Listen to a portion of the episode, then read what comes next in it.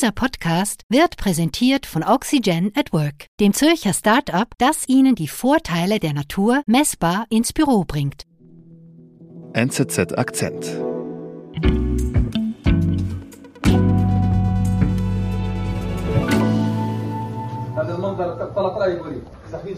Auslandredakteur Jonas Roth ist heute bei mir im Studio. Hallo Jonas. Hallo Sebastian. Und Jonas, du hast mir heute ein Video mitgebracht. Genau. Wir sehen in diesem Video ein Büro, ein relativ luxuriöses Büro mit schönen Regalen und einem großen Tisch. Und in diesem Büro sind mehrere ältere Männer in Anzügen. Mhm. Und an der Wand in dem Regal hat so einen großen Flachbildfernseher. Darauf läuft der Sender Al Jazeera und es sind gerade die Bilder zu sehen vom terroristischen Angriff der Hamas auf Israel am 7. Oktober. Mhm. Auch das Video selbst stammt vom 7. Oktober und es zeigt das Büro des Chefs der Hamas von Ismail Haniyeh und dieses Büro ist nicht im Gazastreifen, sondern es befindet sich in Katar, in Doha. Mhm. Und gemeinsam mit diesen Männern hat sich Haniyeh offensichtlich versammelt, um diese Bilder anzuschauen, bevor sie sich dann alle zusammen hinknien, um in Dankbarkeit zu beten und sie zelebrieren dabei ganz offensichtlich diesen Angriff der Hamas auf Israel. Mhm. Sie schauen sehr zufrieden aus, würde ich jetzt mal sagen. Ja, also Hanier, dieser große Mann mit grauem Haar und grauem Bart, hat ein zufriedenes Lächeln im Gesicht. Er wirkt jovial und mhm. eben leitet dann die anderen Männer an, zu diesem Gebet. Mhm. Was hat dieses Video ausgelöst? Das hat eine ziemlich große Welle der Empörung ausgelöst. Einerseits war es natürlich schockierend, wie dieser brutale Angriff auf Israel gefeiert wird, aber eben es handelt sich hier um den Hamas-Chef, also ist wie logisch, dass der das feiert. Mhm. Aber insbesondere hat es wieder ein Schlaglicht geworfen auf Katar, das diesen Hamas-Chef eben beherbergt und ihm ein sicheres Büro gibt in Doha in seinem Exil. Es hat die Nähe aufgezeigt zwischen dem Golfstaat und der Hamas und gleichzeitig hat es gezeigt, wie problematisch diese Gratwanderung ist für Katar in seinem Anspruch, ein Vermittler zwischen Ost und West sein zu wollen und gleichzeitig sich bei den Islamisten anzubiedern. Katar versucht einen diplomatischen Spagat zwischen dem Westen und Islamisten. Doch dieser heikle Drahtseilakt kommt immer mehr ins Wanken, sagt Auslandredaktor Jonas Roth. Ich bin Sebastian Panholzer. Jonas, du sagst, Katar will sie die Rolle des Vermittlers spielen, aber jetzt mal ehrlich, ist denn Katar so wichtig? Ich meine, dieses ganz kleine Land da am Persischen Golf? Also aus ihrer eigenen Sicht sind sie sehr wichtig und für sie ist das ein wichtiges politisches Instrument, eben Vermittler spielen zu können und diese Strategie, da investieren sie sehr viel Energie drin, mhm. das auch weiter auszubauen. Mhm. Also Vermittler zwischen Westen und Islamisten. Ja, genau. Und das Beispiel der Hamas ist hier sehr exemplarisch. Die hatten ihr Politbüro zunächst in Damaskus in Syrien und während dem syrischen Bürgerkrieg mussten sie sich was Neues suchen und wurden dann eben in Katar fündig. Offenbar ist das Büro dort auch eröffnet worden auf Druck der Amerikaner, die eben aufgrund ihrer wichtigen Rolle in der Region, aufgrund ihrer Sicherheitsinteressen auch Kommunikationskanäle zu der Hamas herstellen wollten. Und mhm. da konnte Katar einspringen. Und dazu muss man wissen, dass die obersten politischen Führer der Hamas die befinden sich eben nicht im Gazastreifen und das schon seit Jahren, sondern die sind im Ausland, im Exil. Mhm. Jetzt eben vor allem in Doha, in Katar. Dieses ganze Politbüro oder die Organisationsstruktur der Hamas ist sehr komplex. Das Politbüro besteht aus 15 Mitgliedern, die eben im Ausland sind und das ist bewusst so gewählt, dass jetzt auch nach dem Tod eines Anführers diese Organisation weitergeführt werden kann. Und dazu kommen dann die ganzen Unterorganisationen wie der militärische Arm der Hamas, die dann tatsächlich im Gazastreifen präsent sind. Mhm. Und Ismail Hania, von dem du ganz am Anfang erzählt hast, der ist eben der Leiter des Politbüros in Doha. Genau, also er übt diese Funktion seit 2016 aus. Mhm. In dieser Funktion ist er wie so das Gesicht der Hamas. Er prägt den Auftritt gegen außen, er hält Reden und sein Exil ermöglicht es ihm eben auch im Vergleich zu eigentlich den meisten Bürgerinnen und Bürgern im Gazastreifen zu reisen, Leute zu empfangen, also wichtige Politiker, Diplomaten. Mhm. Er kann in den Iran reisen, kann Außenminister bei sich empfangen. Er hat auch Gala-Dinner organisiert, anlässlich des Fastenbrechens zum Beispiel. Mhm. Und ja, er lebt, kann man so sagen, ein relativ luxuriöses Leben im Exil, während die Situation im Gazastreifen halt schon seit langem sehr komplex und nicht lebenswürdig ist. Mhm. Also kann man sagen, Katar und die Hamas, die haben ein gutes Verhältnis. Ja, auf jeden Fall. Und diese Kontakte gehen bis in die höchste Führungsriege Katars, also bis in die Herrscherfamilie, die Altani-Familie. So zum Beispiel, bevor Haniyeh seine Stelle als Leiter des Politbüros angetreten hat, war er da auch zu Besuch, hat sich getroffen mit dem Emir von Katar. Da gibt es Fotos davon, wie sich die beiden die Hand schütteln und schön brav lächeln. Mhm. Also es gibt da eine offensichtliche Nähe zwischen diesem Land und der Hamas. Mhm. Ist das jetzt nur das Politbüro der Hamas, die dort in Doha sind, oder steckt da jetzt bei Katar noch mehr dahinter? Nein, da steckt definitiv noch mehr dahinter. Also einerseits ist Katar wie viele andere arabische Staaten ein großer Unterstützer, zumindest gegen außen, für die palästinensische Sache und für einen palästinensischen Staat. Mhm. Katar lässt dem aber auch Taten folgen, also sie unterstützen die Palästinenser finanziell und insbesondere unterstützen sie den Gazastreifen. Also vor dem Krieg wurden eigentlich monatlich bis zu 30 Millionen Dollar überwiesen in den Gazastreifen, um damit die Löhne der Angestellten, der Staatsangestellten zu bezahlen und um die ärmsten Familien im Gazastreifen zu unterstützen. Mhm. Da ist aber natürlich auch immer wieder Kritik laut geworden. Damit würde direkt oder indirekt die Hamas unterstützt. Katar hat das immer bestritten und doch haftet dem Land halt so ein Ruf an als Unterstützer dieser Terrororganisation. Mhm. Jetzt hast du ja ganz am Anfang ja auch gesagt, sie versuchen sowohl eben Organisationen wie der Hamas nahe zu sein, aber auch dem Westen.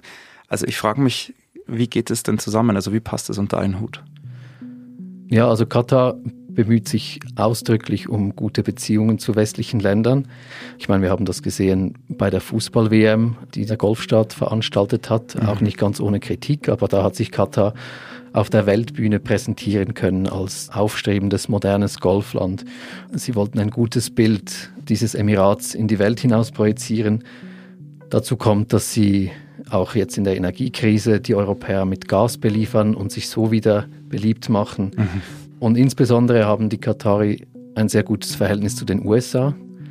So unterhalten die USA mit der Militärbasis Al-Udeid den größten Luftwaffenstützpunkt in der Region, der für die amerikanischen Sicherheitsinteressen essentiell ist. Also da gibt es Dutzende Kampfjets und von da aus können die Amerikaner ihre Einsätze in der ganzen Region durchführen. Mhm. Und eben wie sich jetzt zeigt, ist eines der wichtigsten Elemente dieser Strategie diese Rolle von Katar als Vermittler. Wir sind gleich zurück. Ziehen Sie schon bald in ein neues Büro oder möchten Sie Ihr aktuelles Arbeitsumfeld etwas grüner gestalten? Bei Oxygen at Work erhalten Sie ein Pflanzenkonzept, das nicht nur gut ausschaut, sondern auch messbar die Büroluft verbessert. Für ein nachhaltig grünes Büro sorgen die Spezialisten von Oxygen at Work gleich selbst. Lassen Sie sich von realisierten Projekten bei Flaschenpost, Microsoft und Co. begeistern und sichern Sie sich Ihr smartes Pflanzenkonzept auf oxygenatwork.ch.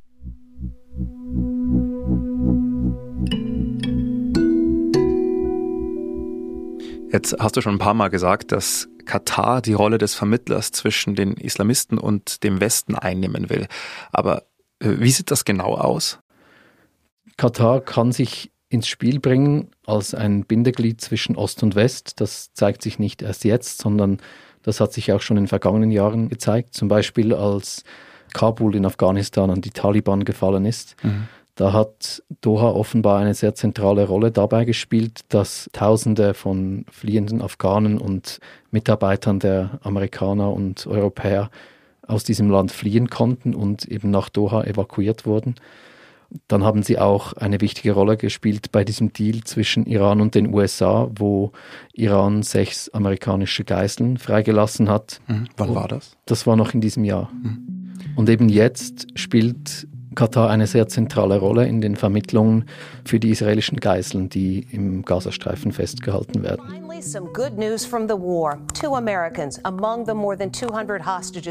Und da haben sie durchaus auch einige Erfolge verbuchen können. Also wir haben jetzt schon in zwei Fällen gesehen, dass israelische Geiseln freigelassen wurden. In einem ersten Fall waren das eine Mutter und eine Tochter, israelisch-amerikanische Doppelbürgerinnen, die ans Rote Kreuz übergeben wurden und dann nach Israel reisen konnten.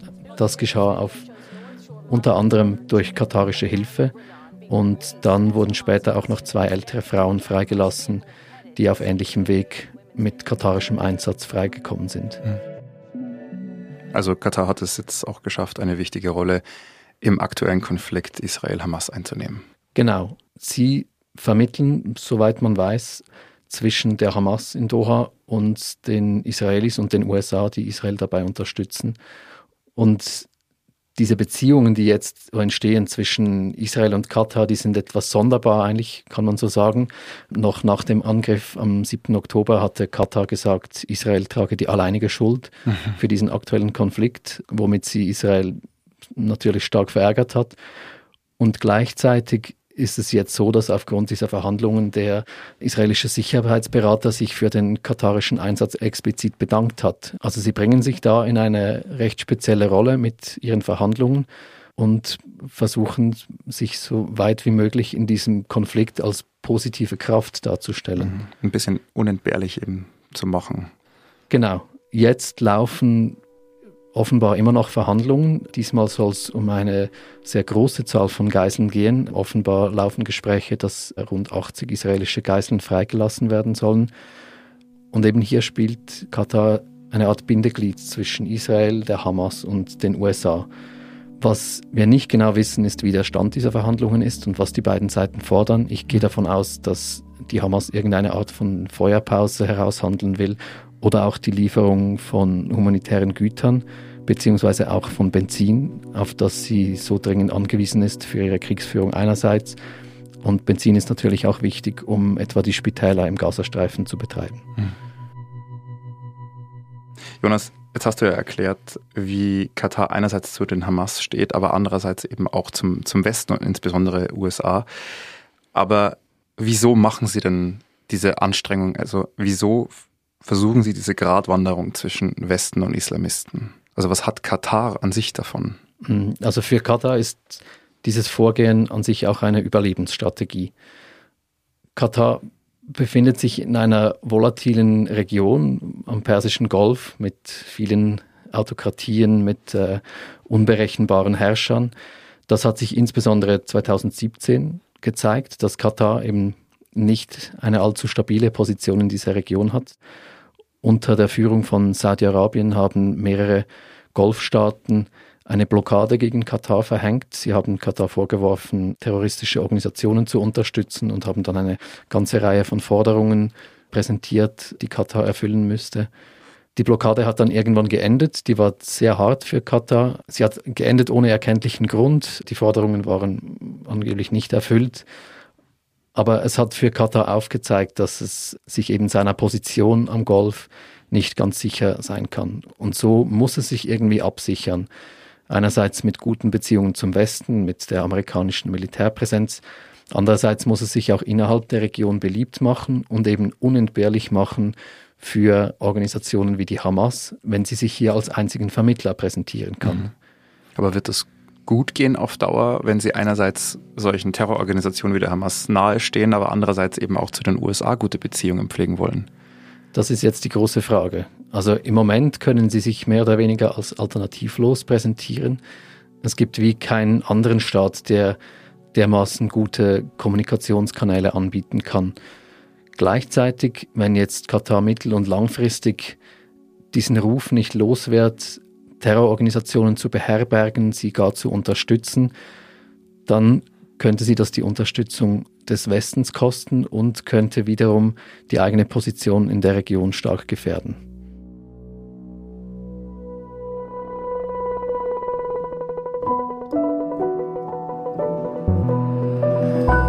Lieber Jonas, vielen Dank für deinen Besuch im Studio.